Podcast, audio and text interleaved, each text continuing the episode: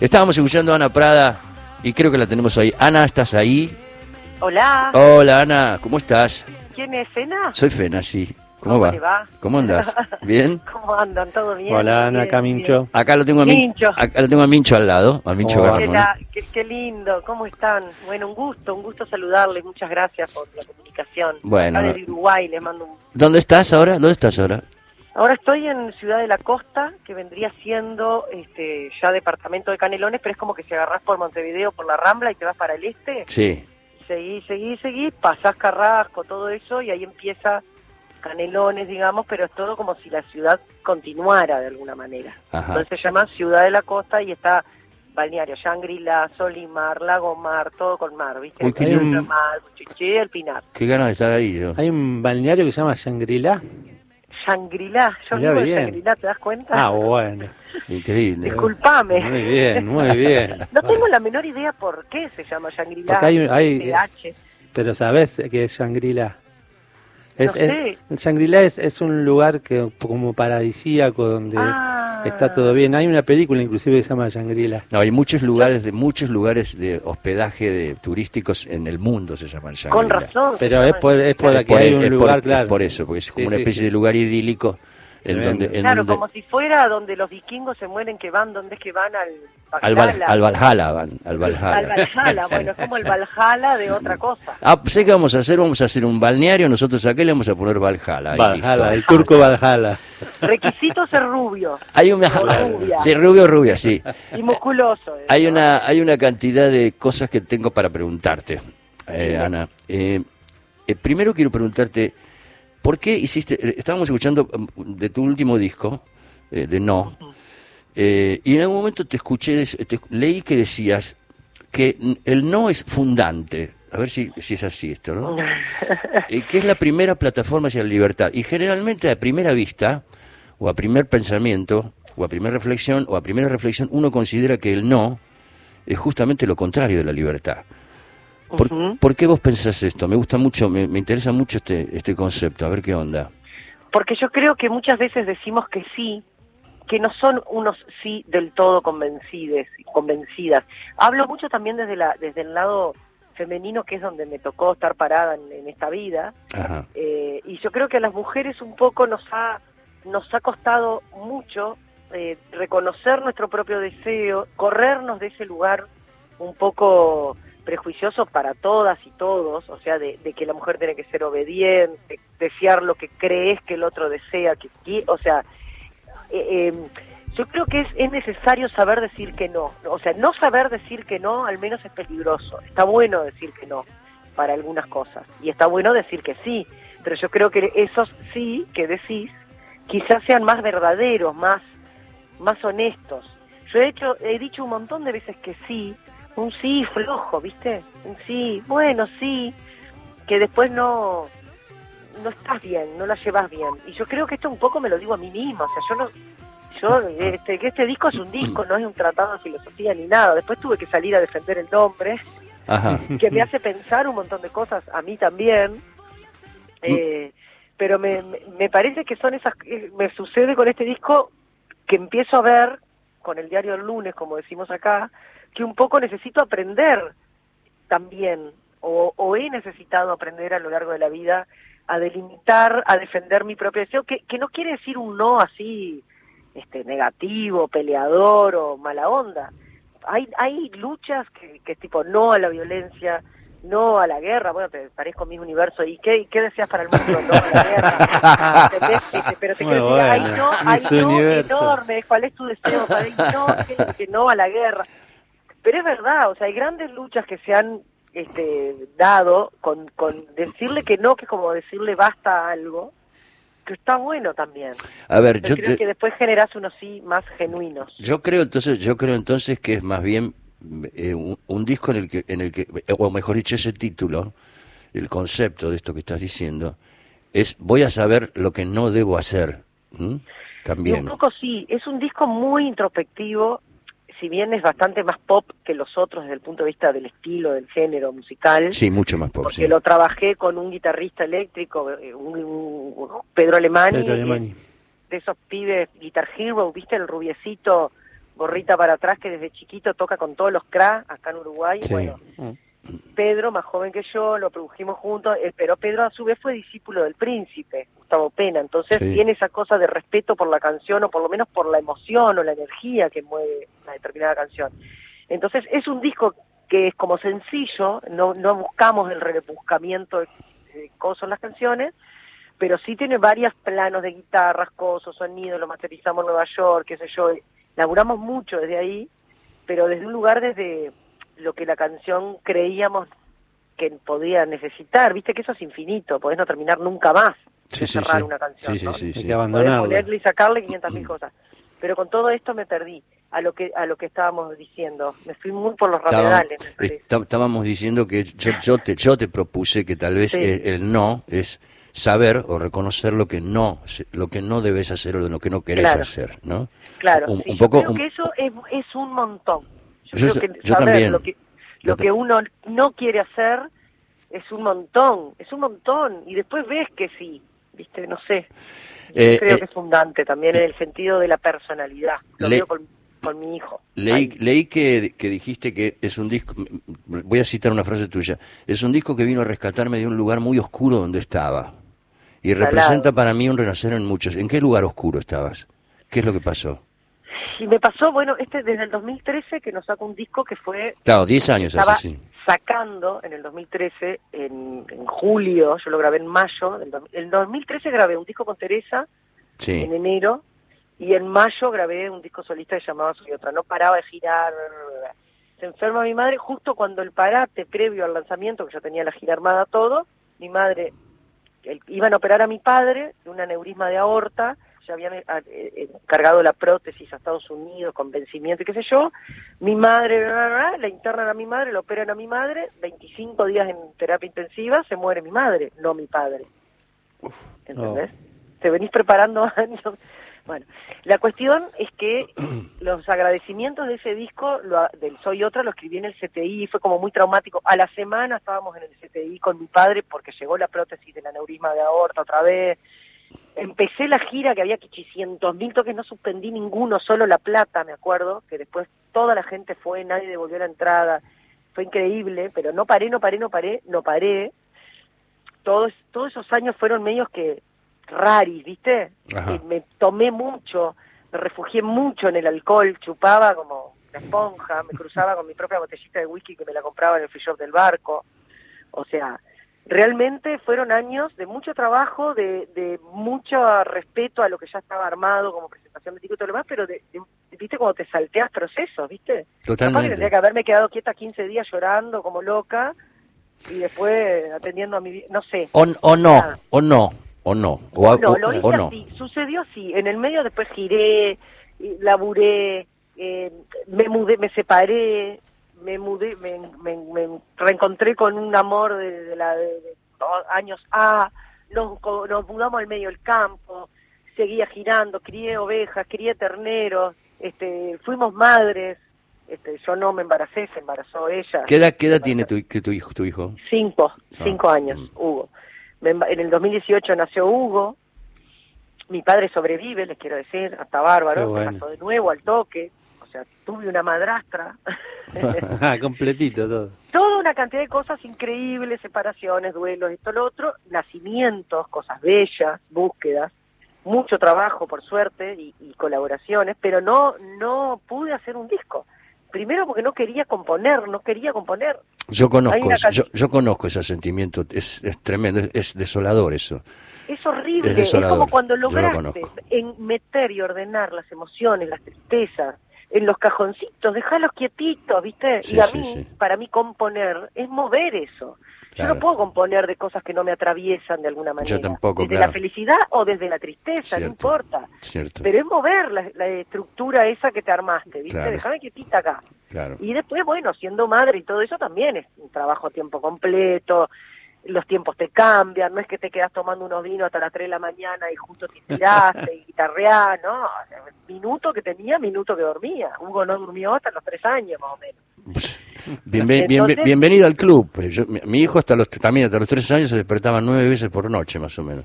Un- Yo, este, te- yo en un momento decidí, yo en ese momento, yo, yo en ese momento estaba, estaba es- escribiendo un libro para niños y dibujándolo. Y pintaba, eh, eh, lo, lo estaba haciendo las ilustraciones y decidí laburar de noche. Yo laburaba, laburaba desde La las única 8 de la noche hasta las 8 de la mañana y cada vez que se despertaba era como un, rec- un recreo, ¿viste? claro, Claro, tipo freno un poquito, le Claro, ah, claro. ah, lo acuesto, escribo. Yo había desarrollado, yo siempre tuve trastornos del sueño, pero vos sabés que había desarrollado una capacidad de, en el camino hacia la almohada ya me dormía. Claro, claro. minutos, 10 minutos, Dormía otra vez. caminando. Nos turnábamos, nos turnábamos con patas. Yo entraba como en un mantra. Ah, ah. Cuando ya sentías que lo ibas a revolear por la ventana, habíamos llegado a un acuerdo de que no lleguemos a ese extremo para no transmitirle esa mala vibra al niño, ¿verdad? No, pero, pero hay, que, hay que admitir que ocurre. Ese instinto asesino Ocurre, aparece. ocurre, tipo, lo aparece. estoy a punto, estoy a punto, no puedo más, No no, puedo puedo más, más, no puedo claro. más, no puedo más, no puedo más, no puedo más. Lo amo con todo mi corazón, pero lo revolearía. Entonces, cambio, se rota, rotábamos, y así la fuimos llevando. Y lo que pensaba que me ayudó mucho, y se lo digo quizá a, a alguna a, eh, gente que esté maternando o paternando recientemente, que estos bebitos llorones son este, es- muy bueno, es bueno que sean bebitos llorones, porque quiere, porque la, la especie humana desciende de los bebitos llorones, porque los bebitos que no lloraron mucho se los comían los leones cuando la madre iba a recolectar. Claro. Yo soy una madre de, de la Edad Media. Salgo a recolectar o a cazar o a un padre, un padre. Lo dejo ahí entre las totoras, ponele. Y me voy juntando frutos. Viene un puma, me lo comió. En cambio, el llorón no tenía más remedio que cargarlo. Y ahí surge la, es una- la, la campesina con el bebito colgado permanentemente, plantando, sembrando, todo lo demás, con la guagua en la grupa, como dice, llevando a grupa la guagua, como dice Teresa en, en Eh, la Celedoña Batista, como la Celedoña Batista. Quiero, Entonces, quiero que me, quiero que me cuentes un poco, eh, que me intriga mucho el disco 8 para el 8M, pues yo sé que vos estás muy comprometida con la problemática de género. Ujú. Eh, y, que, y, y que sos una, una, en ese sentido, sos un artista que lleva esa bandera adelante, eh, bien alta. Entonces quiero que, que me cuentes un poco cómo fue ese disco, cómo lo gestaste, qué, qué fue lo que quisiste hacer y, qué- y- y qué resultado te dio eso. No sé lo mucho lo que quise hacer y no me dio mucho resultado. A ver, o sea, ¿por qué? siendo honesta. ¿Por qué? no pasó nada. ¿Cuál tendría que haber sido el resultado que no pasó? No, no sé, lo que pasa es que también fue un disco que me agarró en plena pandemia, empecé a hacer, no me salía a componer, tenía ganas de hacer algo nuevo, de meter algo fresco, incluso en el repertorio que venía tocando en los shows, porque no es que paré de trabajar, era como met- ir metiendo canciones y no tenía un ramillete de canciones que me representara, o en este disco nuevo, en el No, tengo coautorías con Pata, hay alguna canción que es de Pata sola, hay otra que es música mía, letra de ella, hay colaboraciones, pero en ese momento no tenía ni siquiera una idea de qué hacer y me dieron ganas como de juntarme. Primero empecé con unos músicos acá en Uruguay y después lo terminé con Manu Sija, Sí. en plena pandemia ya, de juntar un ramillete de canciones que hablaran de mujeres, no necesariamente de una temática de género, de, de lucha específica, sino narra- narraciones. Por ejemplo, esta fiesta de Rafaela Carrá, que me dicen Rafaela Carrá, Ah. Rafaela Carrá era re del, del mainstream, del sistema eh, mujer, sí, no sé cuánto y no sé qué, ¿entendés? Pero como yo, en realidad, yo, después del Soy Pecadora, fue como que aprendí un montón, eh, fui llamada a algunos congresos, he tocado en un montón de lugares donde he aprendido un montón de las luchas feministas y todo lo demás. Ni siquiera fue que lo hice exprofeso o anticipándome a nada, creo que después me vino el aprendizaje de todo eso y realmente eh, me hago cargo y de- he defendido ese disco y, y defiendo las luchas, por supuesto, ni que hablar. Pero fue un disco donde elegí canciones medio que, como con libre albedrío. Rafaela Carrá, yo la amaba de chica. Sí. Yo vivía sí, escuchando sí. Rafaela Carrá. Yo- yo y también. fue a Paysandú a tocar y nadie me cree que yo vi a Rafaela Carrá en Paysandú en el Estadio Cerrado Municipal. ¿En el serio? año ¿En 70 y serio? pico. Mira. Sí, cuando ahí venía a la Argentina, que venía Sí, permanentemente. a Argentina Eh, venía todo el tiempo. Claro, venía todo el Claro, se inauguró el Estadio Cerrado, plena dictadura igual, ¿no? Igual ella después investigué, porque dije, qué rari, ¿no? Como esa plena dictadura viniendo, que Ahora, eh, qué, raro el link que hiciste, ¿no? Rafaela. Carrá con todo esto. Es, es raro Sí. porque a uno no se le hubiera ocurrido, sobre todo que en la época de Rafaela Carrá, Rafaela Carrá era una especie de vedette, de, de ícono, de, lo, de lo que hoy en día, digamos, estaría rozando eh, lo, lo que, lo, que- lo que no se debe hacer o lo que no se puede hacer. Lo políticamente incorrecto, exacto. Totalmente, Eso, eso. pero sin embargo, estuve estudiando en la vida de Rafaela Carrá, ella se autodeclara siempre comunista, luchó bastante en secreto porque si no, no hubiera podido laburar nunca, ni llegado a donde llegó, en ese momento menos, siendo mujer, por los derechos de las trabajadoras de los medios de, de- de ahí, viste, las maquilladoras, los, por, por el, a ella le tocaba un lugar espantoso, yo ahora la miro, miro videos, solita, enfundada en una malla de licra, sola, sí, playback, tremendo. bailando, Sí. sola, con unas luces espantosas, en unos canales espantosos. Una cosa más objeto imposible. Más, por eso te digo, más cosificación imposible en ese momento. Más cosificación imposible, Imposible. pero así todo se transformó en una referente para una niña como yo de Paysandú, como diciendo qué divino que canta, qué divina es, y un poco qué valentía también. Y también es un ícono gay, porque en esa lucha Sí. que ella no es que salió con las banderas a ponerle el pecho a las balas, pero sotoboche sí, eh, todos los movimientos gay y qué sé yo la tienen como en como un ícono, ¿viste? Sí. Y además nada, para mí fue una inspiración de, de una mujer valiente desde un lugar espantoso como hemos estado las mujeres hasta hace 10 minutos de la historia, todas, ¿entendés? En las profesiones, en los laburos, como ingenieras, como médicos, como en cualquier profesión. Y más en esa cuestión de la música que eras o mujer, o mujer objeto o eras, este no sé, o no eras. Claro, No sé. claro, claro, O eras claro. Paloma del Cerro y cantaban tus canciones un varón. Y, eh, o- o- sí, y, o, eh, o, mira, por ejemplo, nosotros ahora yo voy a, voy a cu- cu- cuento a veces historias de canciones. Hay una canción que se llama 20 años, que la debes conocer, es un clásico cubano, que lo escribieron dos mujeres en la década del 20. Una de, una de esas mujeres, este, no, no, le pidió por favor a la otra, que se llama María Teresa Vera, que fue la que hizo la música, le pidió por favor, Guillermina Aramburu se llamaba la que escribió, y le pidió por favor que nunca jamás revelara que la letra era de ella porque se, lo- se- la iban a castigar, o sea, su familia la castigaba. Mirá, Por supuesto. por haber escrito. Bueno, de hecho, la- y, y la mujer de Atahualpa, ¿no? También. Claro. Claro. ¿No es cierto? Hay un montón de, de historias de estas que empiezan a salir a la luz, qué sé yo, que no solo en la música, sino también en lo científico, en lo médico, Totalmente. en los descubrimientos. Totalmente. Eh, eh, las mujeres no podían estudiar, no podían en la antigua Grecia, en Roma, no podían eh, ser eruditas o filósofas o médicas. Sin embargo, quizá eran eh, por debajo quienes realmente descubrieron un montón de cosas que no sabemos, junto con los varones también. Yo no estoy diciendo que no, no estoy diciendo, ay, nosotros somos las Krause, no, no me paro ahí ni, ni ahí. No voy a negar la mitad del mundo y del planeta, o sea, todo bien. Sí, voy a, puedo ver que no hemos partido de la misma línea respecto a lo que es el mundo exterior, a lo que es el mundo del trabajo, a lo que es el mundo De las eh, oportunidades, de todo, ¿no? de las oportunidades de, de desarrollar vocaciones y cosas, el- la que quiera y el que quiera. Capaz que hay muchos hombres que no tienen ganas de, de desarrollar una vocación, capaz que tienen ganas de ser amos de casa y cuidar a los gurises y no tienen ganas de enfrentarse con el mundo exterior y todo lo demás. También. No me lo puse a pensar eso. Mira vos, qué loco eso. A ver, yo sí quise. Yo, que- yo creo que un poco más de casa soy yo. O sea, yo eh, no sé, yo, mi- no sé, mi viejo, eh, yo no sé si alguna vez cambió un pañal o tuvo esos momentos como de más este, cercanía eh, cotidiana con nosotras. Él tenía que salir a laburar, mi vieja también laburaba, nos Sí, cuidaron más que nada los abuelos. En mi casa siempre las mujeres también metiéndole y trabajando y todo lo demás.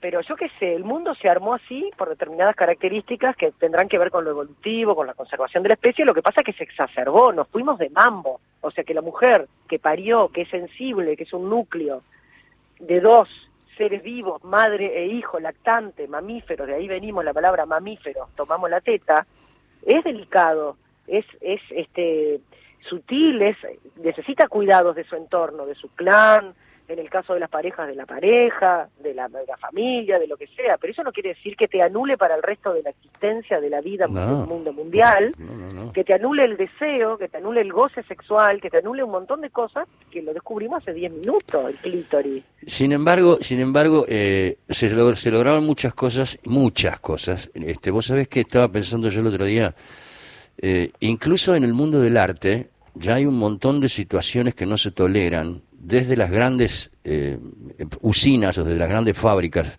de, de entretenimiento, ya hay situaciones que no que no son no son válidas digamos. Y no por ponerse en una postura solo políticamente correcta sino por considerarlas injustas ancestra- ancestralmente.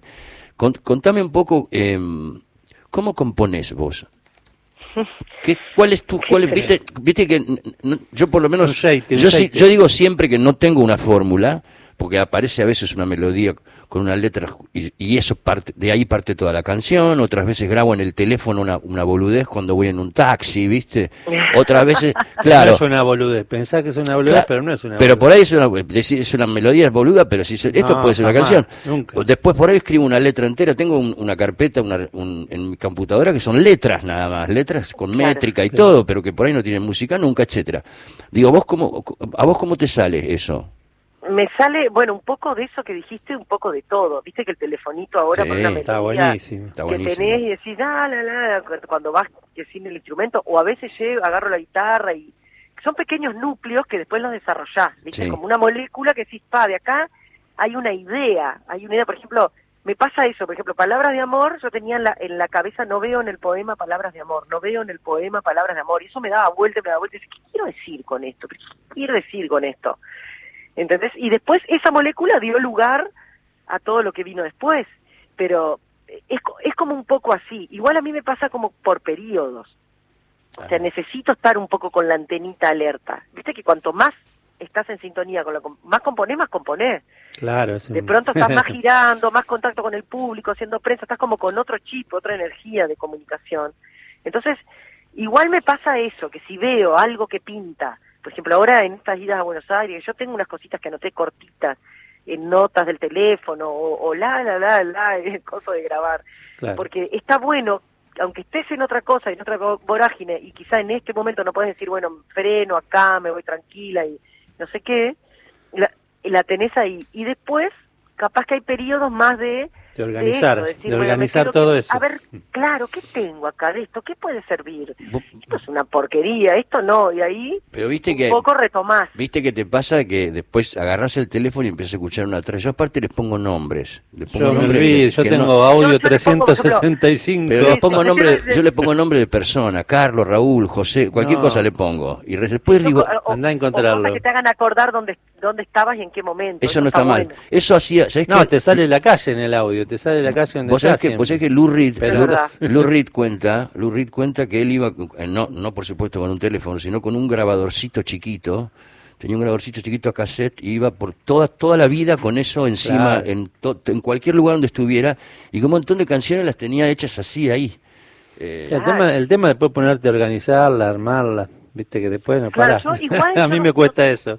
No tengo demasiadas, yo soy bastante poco productiva. Después cuando me pongo y me enchufo, sí, pero pero estoy últimamente estoy más alerta que nunca para que no me pase esto, que me pasen 10 años por arriba y no saque disco, debe ser que estoy aprendiendo, ajá. que cositas que me parecen que puede ser, no tengo la pereza de agarrar el teléfono y grabarlas o escribirlas o lo que sea, ¿viste? Cositas. ¿Viste? Y- Una frase y- que de repente te dijo alguien o dijiste vos a alguien, o, uy, esto puede ser una idea o algo. Y, y con Pata también, con- también eh, eh, componés. Con Pata, sí, Pata es una excelente compositora y tal. Lo que pasa es que ahora no sé, se dedica a otra cosa, nunca se dedicó de lleno a la música, siempre estuvo Ajá. en mil kioscos a la vez. Ajá.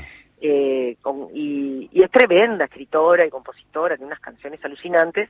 Y para componer nos conocemos hace tantos años y nos conocemos tanto que está bueno, porque viste que no es fácil componer con otras. Muy difícil. U otras. Muy difícil Porque es para como mí. que te dicen algo y a, y a vos te da vergüenza decirle que no. no, sí, sí, sí, sí, sí, Ah, Entonces le totalmente. terminás a la canción poniendo algo que después decís, "Ta, te- me desmotivó, me, me arruiné la canción, porque no quiero, prefiero no pelearme A mí me con, pasó eso. sí, con la sensibilidad o con el ego de la otra persona, porque es un terreno difícil trabajar con las emociones. Vos de pronto tirás una frase que te parece que es la hostia porque a vos te pega un montón y a la otra persona le parece que no, porque iba por otro lado. Entonces tenés que tener el amor y la confianza de poder decirte, no, no, no, no, esto es una porquería, que nos quedó horrible, vamos, sin que nadie se ofenda, sin que nadie se cierre por eso. Hablemos un Sin que poco a de, nadie de- se le obture el canal creativo, porque si no sería horrible, ¿viste? hablemos un poco del show que vas a hacer. ¿eh? Bueno, Contanos un poquito. Así- El 3 de, el 30, no 3, El el 30. 30 de junio, ahora fin de mes, ya cuando a nadie le queda un mango en el bolsillo, bueno, ahí tocar. Buenísimo. Guárdense la Así guita que- para el 30 de Así junio. que les pido, por favor, que el que tenga alguna int- intención compre ahora porque después van a ir menos. Encima va a venir el frío, o sea, primero frío. Sí, sí. Yo si fuera yo ni voy. ¿Cómo te, pre-. ¿Cómo te presentás, Ana? ¿Con qué, con qué banda? O- o- o- Vengo con tremendo, voy con una banda hermosa que es eh, teclado, eh, bajo, que son eh, dos nenas, las nenas, les llamo yo, 20 y 23 años, me las uruguayas, me las llevo de acá, Julieta Taramazo, Sabrina Díaz. Y allá me junto con Juan de Benedictis en guitarra eléctrica, Ah. Javier Macanó, guitarra eléctrica, Juan Clemente en batería, percusiones, etcétera. La apuesta la va a hacer el Pato Tejedor, Marina Belinco está haciendo la prensa. Bueno, tiene un equipazo. Juan- Juan- Camila en las redes. Juan, el, el, el hijo de Piero, y es- este, que el otro día con tu, con tu chica de prensa, con Marina, yo mm, me contó que tocaba Juan con vos. Y yo siempre cuento una anécdota que eh, a mí por lo menos me parece ma- re mágica. Hice tres viajes a Colombia, dos en un año y uno el, el siguiente año. Y en los tres viajes, cuando entré al avión y subí al avión, al lado lo tenía sentado a Piero. Siempre. No. Sí, siempre. Entonces ya, la- Increíble. ya la tercera vez fue Piero. ¿qué, o sea, ¿qué estás haciendo? Estás- me estás siguiendo. Era, se cagaba de risa, cagábamos de risa. Fue increíble. O sea, viste que te los dan, los asientos te los dan. Claro. Sí, sí, te los dan. Te y dan. No, no, Y no. No, nos vimos ni, ni, ni en el hall ni en ningún lado. Cuando subíamos al avión, nos dábamos cuenta, estábamos sentados al lado los dos. Muy bueno. No, Bueno, Anita, me encantó charlar con vos. Te vamos a ir a ver. Te vamos a ir a ver, seguro. Vamos arriba. Vamos arriba, vos. ¿Dónde, dónde es? Apúrense, compren ahora la entrada antes que se les terminó a ustedes, ustedes están invitados. Nosotros estamos invitados, pero vamos a 30 tratar. de junio, Niceto, Club, Ah, Niceto, 20 ok. horas, tempranito, cosa de salir, después Muy ir a bien. comer. ¿Qué día, ¿Qué día cae? ¿Qué día cae de la semana? Creo que es viernes. Perfecto, listo. ¿Y no vas a tocar ahí en Casa de Pájaros, no? En el lugar de Juan. Casa de Pájaros tocamos un par de veces, en Sí. una estuvo invitado Darío Sanray, nos pusimos Claro. a hablar sobre canciones, y está divino. Pero es hermoso. Un, un toque así que hacemos como más entre amigos, qué sé yo, esto Sí, es como sí. la presentación más, más oficial, con más bien, está darle un poco más bombos y platillos y hacer ese desembarco en, en Buenos Aires. Bueno, ahí te vamos a ir a ver, Anita. Te mando un beso muy grande. Gracias por esta charla y vamos a No, seguir escuchando tu música. ¿Sabes qué voy a escuchar? ¿Qué voy a pedir ahora que me.? Sí, yo creo que ya la tienen. Voy a pedir tu versión, ya que hablábamos de Rafaela. Esta es la versión de fiesta. ¿eh? Es una versión como latina, tiene un tres cubano y unas cosas así grabadas. Ahora no, no le spoileé, no le spoileé. No, no, no le spoilees, no le spoilees. Les quiero mucho, les mando un abrazo grande. Nosotros también. Gracias por grande. esta. Saludos, besos, besos y abrazos. Chau, chau. Ana Prada era con nosotros, la gran Ana Prada, charlando con nosotros acá en la clave que nos damos estos lujos. A ver, poneme la versión de Ana Prada de fiesta.